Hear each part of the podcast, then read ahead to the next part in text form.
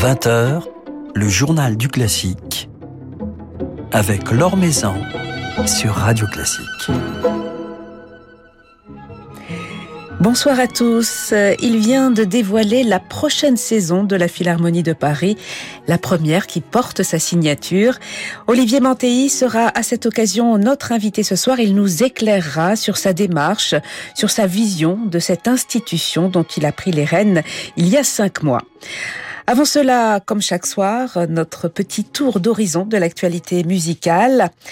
24 heures à peine après sa prise de position officielle contre l'intervention militaire de Moscou en Ukraine, Anna Netrebko subit de premières mesures de rétorsion à son encontre. L'opéra de Novosibirsk vient en effet d'annuler le récital que la soprano russe devait y donner le 2 juin prochain.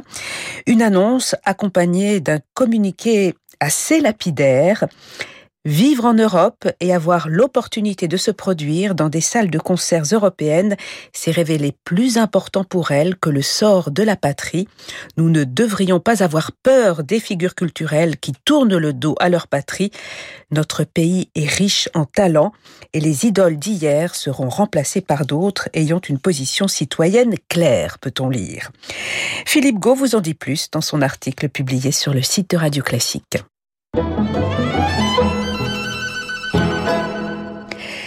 L'association Talent et Violoncelle, fondée il y a dix ans par Raphaël Pidou et François-Xavier en scooter, qui s'est donné pour mission de constituer un fonds d'instruments à cordes de grande facture pour les prêter à de jeunes talents prometteurs. Talent et Violoncelle, donc, vient de passer le cap du centième instrument.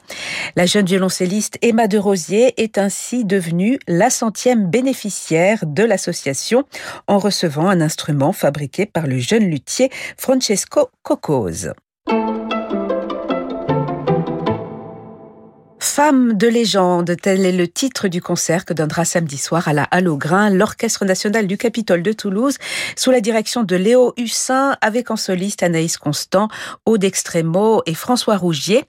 Un programme mettant à l'honneur quatre grandes figures féminines de la vie musicale du 19e et du début du 20e siècle, Augusta Holmes, Marie-Jaël, Mel Bonis et Nadia Boulanger.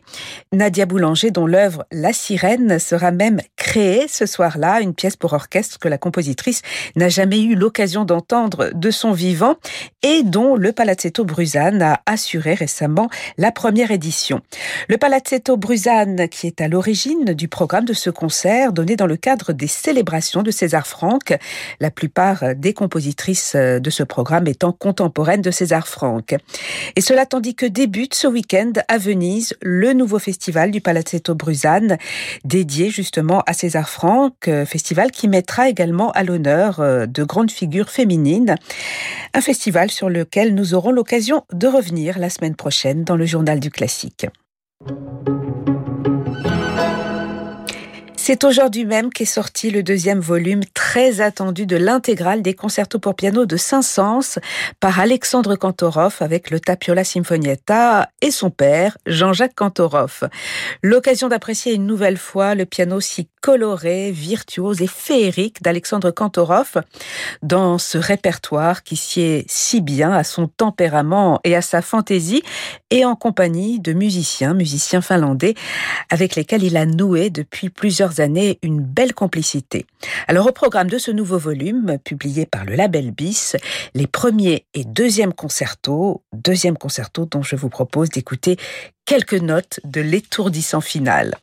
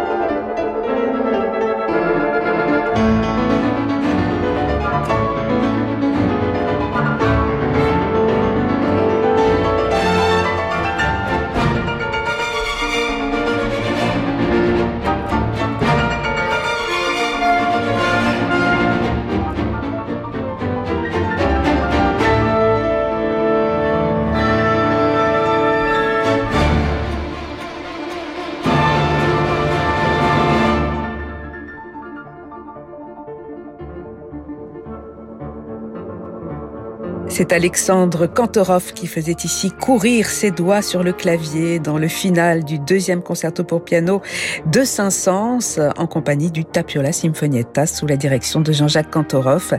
Un enregistrement qui vient tout juste de paraître chez BIS, la suite et fin de cette formidable intégrale des concertos de Saint-Saëns par Alexandre et Jean-Jacques Kantorov.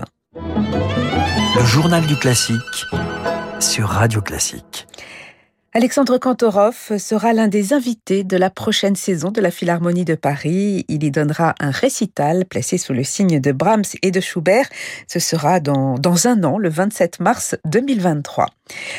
Cette nouvelle saison vient d'être dévoilée et nous allons ce soir en évoquer l'esprit avec celui qui l'a conçu, Olivier Mantei, que je suis allé rencontrer cette semaine à la Philharmonie, lui qui a pris les rênes de l'institution en novembre dernier, succédant à Laurent Bell. Alors, avec quelle vision et quel projet est-il arrivé à la tête de cette maison, cette maison qui a su très vite se constituer un large public et qui connaît un rayonnement exceptionnel sur le plan international? C'est la première question que je lui ai posée. On l'écoute. Ben, la perception que j'avais de la Philharmonie, euh, celle que l'on partage, je crois, tous, une vraie réussite euh, artistique, culturelle, éducative et sociale en fait un, instrument politique dans le bon sens du terme assez exceptionnel. Donc il s'agit d'aller au bout du projet de la Philharmonie. J'ai fixé un cap à 2025, un premier cap. 2025, c'est les 30 ans de la Cité de la musique, c'est les 10 ans de la Philharmonie, c'est aussi les 100 ans de Pierre Boulez, avec cette double ambition d'en faire vraiment un lieu de vie, ce qui n'est pas encore le cas aujourd'hui. On va pouvoir achever le projet architectural grâce à l'accord qui a été euh, signé avec Jean Nouvel avant mon arrivée. Donc on va pouvoir l'éclairer, on va pouvoir créer de la circulation, de nouveaux espaces de vie, on va pouvoir repenser tous les lieux où l'on se rencontre, où l'on se restaure, où l'on se, parle, où l'on passe du temps avant et après, où on a envie de rester euh, quand on est sorti de la salle de concert ou de la salle d'exposition. Ça, c'est le premier grand enjeu. Il y en a un deuxième qui est à l'inverse de s'ouvrir vers le monde. Le monde est venu vers la Philharmonie. On reçoit tous les grands orchestres, tous les grands artistes qui viennent des cinq continents. Là, il s'agirait d'exporter un peu plus notre savoir-faire, notre ingénierie, notre production. Euh, donc c'est un grand écart en quelque sorte, plus d'ancrage territorial d'un côté et plus d'ouverture vers le monde de l'autre côté particulièrement avec un nouveau projet qui concerne des, productions faites maison.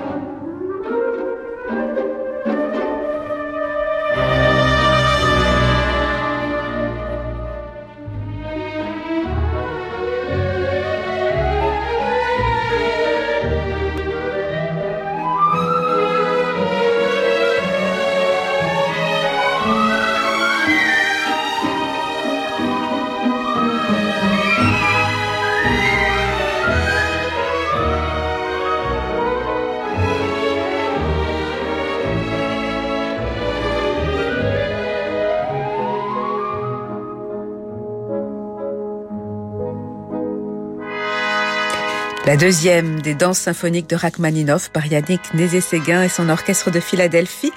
Yannick Nézé-Séguin qui ouvrira la prochaine saison de la Philharmonie de Paris avec euh, l'orchestre de Philadelphie et qui la refermera avec son autre orchestre américain, celui du Metropolitan Opera.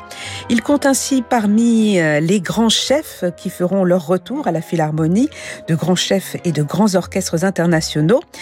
La Philharmonie demeurera ainsi l'un des plus hauts lieux de la musique symphonique en Europe. Euh, c'est la volonté d'Olivier Mantéi qui a choisi de miser tant sur les plus grands artistes, les plus prestigieux, que sur les talents émergents. La première semaine, par exemple, à la Philharmonie, en septembre euh, de cette saison qui arrive, euh, nous aurons euh, Esa nous aurons Doudamel, nous aurons Nézé Séguin, nous aurons Klaus Makela, ce jeune chef de 26 ans qui crée une dynamique à l'Orchestre de Paris incroyable. La Philharmonie, c'est ça. Et tout de suite derrière, nous aurons Barenboim qui représente une autre génération. On a dû, bien sûr, annuler un certain nombre de concerts euh, russes qui figurent dans la brochure parce qu'elle était imprimée avant le 24 février. Et donc on s'adapte bien sûr à, la grave crise euh, internationale qui nous touche.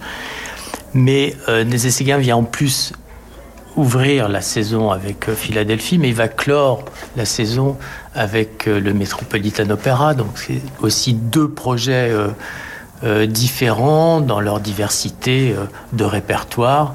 Voilà, c'est des symboles assez forts pour cette institution qui ne va pas pour autant se couper des jeunes artistes et d'une génération plus récente, plus émergente.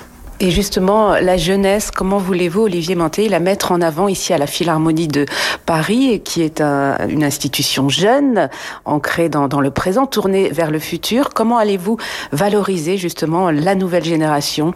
On rassemble tous nos projets, toutes nos activités qui concernent cette jeune génération dans une, euh, un projet que l'on appelle Génération Philharmonie. Parce que la Philharmonie de Paris, maintenant, à sa génération, des jeunes musiciens qui sont nés avec la, Philharmonie, et il y a tout un parcours qu'on peut imaginer à la Philharmonie, de la Philharmonie des enfants, tout ce que l'on offre en ateliers pédagogiques, qui est énorme, hein. euh, le, contenu que produit la Philharmonie, les jeunes concours que l'on a, les académies, Orchestre de Paris, concours Maestra, Demos, qui va aboutir sur un démos d'excellence. Les cycles de, Rising Star, de, de, de découverte de jeunes solistes européens, finalement, il y a tout un parcours pour la jeunesse qui va de la découverte à la professionnalisation et à l'inclusion complète, donc avec plus de diversité aussi, avec plus d'égalité, avec des valeurs sociétales, j'allais dire, plus euh, d'aujourd'hui. Euh, la Philharmonie, c'est ça parallèlement à toute l'excellence que l'on produit. Parce que c'est ça le projet culturel finalement. C'est ça les 60 ans de, ministère de la Culture sur lesquels on travaille tous de bon cœur et avec les outils qui sont les nôtres et un soutien euh, des, pouvoirs publics euh, important, mais sans avoir totalement réussi non plus. C'est de pouvoir garder les modèles, l'exigence, la création, soutenir les artistes et les plus importants, et avoir une ambition artistique très forte, tout en réalisant la démocratisation culturelle. La Philharmonie de Paris, finalement, est le lieu qui aujourd'hui dispose des outils et des forces pour réaliser cette double ambition. La diversité, la mise en avant des femmes euh, à travers la maestra, à travers la présence de, chefs d'orchestre, tous ces nouveaux enjeux, de, tous ces enjeux de, la société, il est essentiel de, les prendre en compte à travers une programmation. La Philharmonie de Paris, elle doit refléter euh, la société à travers également la mise en avant de, de musiques actuelles. On peut entendre également de la chanson, du hip-hop. Tous ces genres ont aussi leur place. C'est pour ça que la Philharmonie peut réussir cette ambition-là, parce qu'elle est ouverte à différentes esthétiques et je, vais l'ouvrir de plus en plus à, ces esthétiques. Il faut avoir de moins en moins peur des chocs esthétiques. Que ça concerne les musiques actuelles, les musiques urbaines, mais que ça concerne aussi les musiques classiques et contemporaines. Euh, les esthétiques sont variées. Il faut que la philharmonie les représente toutes. Ça, c'est une chose. Ensuite, j'ai mis en place une direction déléguée à la direction générale en charge des nouveaux modèles sociétaux et en fait ce qu'on appelle la direction RSO ou RSE, responsabilité sociétale, qu'on a dans toutes les grandes entreprises publiques et privées. Rarement dans nos entreprises culturelles. Euh, je l'ai mise là parce que ce que vous dites des grands enjeux sociétaux de l'époque, il ne faut pas que ce soit des fins en soi, pas que ce soit un projet en soi, il faut que ce soit une veille permanente, quelque chose qui, est une lecture transversale à tous les services, à tous les départements, à toutes les directions, et surtout que cette action sociétale ne soit jamais détachée de l'enjeu de la mission première, principale de l'établissement, à savoir la création, la culture, le projet artistique. C'est pour ça que j'ai proposé à Sarah Connet, une artiste qui est très sensible à toutes ces questions-là, qui a œuvré pour, mais qui est aussi une musicienne c'est aussi musicien, c'est-à-dire qu'on jamais on ne se coupe de la mission qui est la nôtre.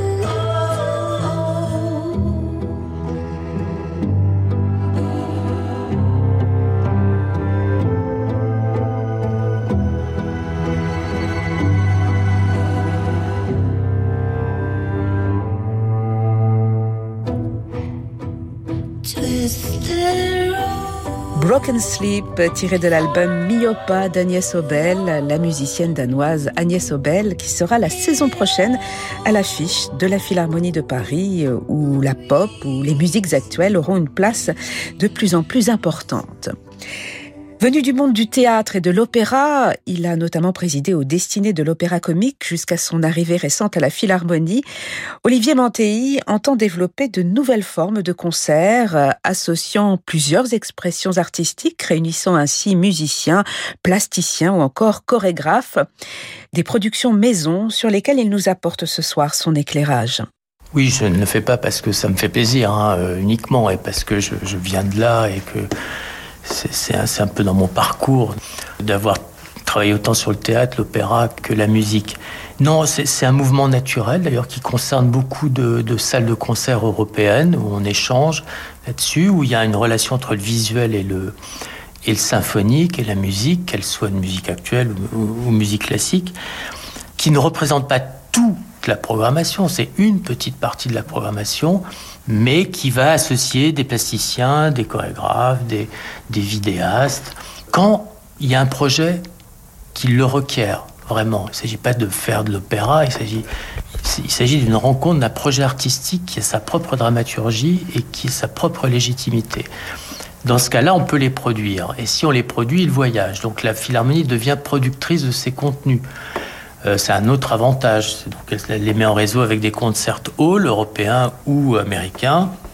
On vient de signer un partenariat avec San Francisco. On peut, développer des échanges sur des projets qui, en effet, vont donner un surplus au simple concert euh, symphonique, mais toujours sur le répertoire de la musique.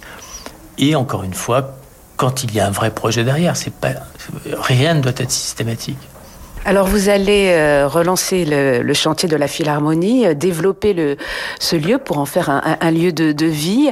Est-ce que vous avez l'intention en parallèle, Olivier, Olivier de développer d'autres formules de concert pour accompagner ce lieu de vie, peut-être à différents moments de, la journée? Vous avez déjà changé les, horaires des, concerts, mais est-ce que vous réfléchissez aussi à, des concerts, à des, à des actions particulières, à d'autres moments? Déjà, il y a cette idée de circulation, de transversalité, d'aller sur le toit, d'aller euh, dans la grotte, vous savez, cet espace qui précède l'entrée euh, à l'exposition et à la philharmonie, qui est un lieu un peu austère aujourd'hui, qui peut devenir un lieu d'activité, d'exposition aussi, d'événements temporaires. Alors ça dépend de la météo, ça dépend euh, de la nature même de l'événement, qui peut encadrer, entourer aussi les lieux de restauration euh, où on a envie de passer un, moment, ou se poser, ou peut même trouver une bibliothèque. On peut, oui, l'activité artistique doit aussi sortir sur les zones non, payantes, on va dire, on peut le dire comme ça, où euh, il y a une sorte de, moment euh, de prémisse au spectacle ou à l'exposition pour laquelle on vient, qui est un moment important, qui est un moment extrêmement privilégié, d'exigence totale et avec une grande ambition, mais qui n'empêche pas d'autres d'autres surprises dans la rue musicale de la Cité de la Musique, avec une entrée du musée qui se ferait par la place du musée. Aujourd'hui, on rentre par la boutique. Là, il y a une belle place de musée. Faire vivre ces places, en fait. Et le public de la Philharmonie de Paris, on le disait tout à l'heure, c'est un lieu qui a tout de suite su toucher un, un large public. La pandémie est arrivée, l'arrêt de la vie musicale, sa fragilisation. Cette saison est, on l'espère, la première saison complète de, depuis euh, deux ans. Comment comptez-vous le, le, reconquérir, ce, ce, public, même si une grande partie est, est revenue? Et peut-être comment comptez-vous conquérir un, un autre public? Alors, euh, le public, il est, il est là euh, de la même manière qu'il était là en 2019, puisque en 21, le bilan euh, de fréquentation est proportionnellement au nombre de levées de rideaux que nous avons eu le même qu'en 2019. Je le dis d'autant plus que j'y suis pour rien. C'est une réussite. Donc le public est là, il est nombreux, il est déjà diversifié plus que dans d'autres euh, institutions. Donc on, a cette chance et c'est lié à la diversité de l'offre, à son emplacement, à sa culture, à son ADN, on va dire. Plus on va aller dans les chocs esthétiques, dans l'ouverture vers une culture pour chacun, à défaut de réussir une culture pour tous. Autrement dit, où chacun se retrouve dans la philharmonie à un moment donné, ce chacun va ouvrir un spectre de public encore plus large. C'est son ancrage territorial aussi qui va le permettre et la diversité de son offre. Alors votre point de mire, c'est 2025, 10 euh, ans de la Philharmonie, 30 ans de la Cité de la Musique, 100 euh, ans de 100e anniversaire de, Pierre Boulez. Comment allez-vous nous conduire vers cette année de 2025 Comme je vous le disais tout à l'heure, dans l'accomplissement euh, du, projet de de la Philharmonie, qui a une ambition euh, euh, définie très forte, euh, très louable, hein, éducative, artistique, culturelle, et avec un, enjeu sur les publics et sur les valeurs sociétales très fortes, sans jamais, jamais renier sa mission première, parce que toute la difficulté des nouveaux enjeux, des nouvelles économies, avec plus de ressources propres, nouvelles questions, nous mettent très rapidement dans des injonctions contradictoires. Donc euh, la grande difficulté, et là où on mesurera une réussite, c'est d'avoir maintenu les différents caps finalement. Donc le cap 2025, c'est euh, c'est un horizon de toutes les couleurs, très variées, et il faut pouvoir euh, jouer avec les différents vents qu'on a de face de temps à autre. Pour y arriver, ça, va être la difficulté, mais il y a une équipe euh, absolument formidable et passionnée, déterminée.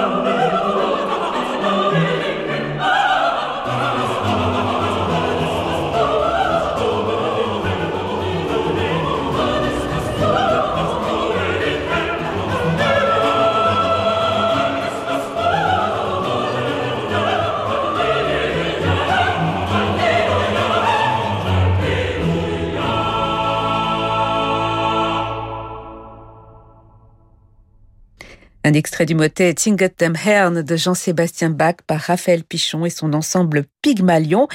Ils seront la saison prochaine à la Philharmonie de Paris où ils retraceront l'émergence de Jean-Sébastien Bach dans le monde musical de son temps et le bouleversement historique que suscite euh, son génie. Et cela à travers trois concerts, trois grands rendez-vous sur la scène parisienne. Avec également Masaaki Suzuki et son Back Collection Japan, euh, Jordi Saval avec la Capella Real des Catalunya et le Concert des Nations, William Christie et ses arts florissants, mais aussi Christophe Rousset et ses talents lyriques ou encore l'ensemble La Rêveuse, la musique baroque sera bien présente la saison prochaine à la Philharmonie de Paris. Une saison dont vous trouverez tous les détails sur le site de la Philharmonie. Voilà, c'est la fin de ce journal du classique. Merci à Mathieu Roclago pour sa réalisation. Lundi, c'est le chef d'orchestre James Codlon qui sera à notre micro. Très belle soirée et très beau week-end. Je vous laisse maintenant en compagnie de Francis Drezel.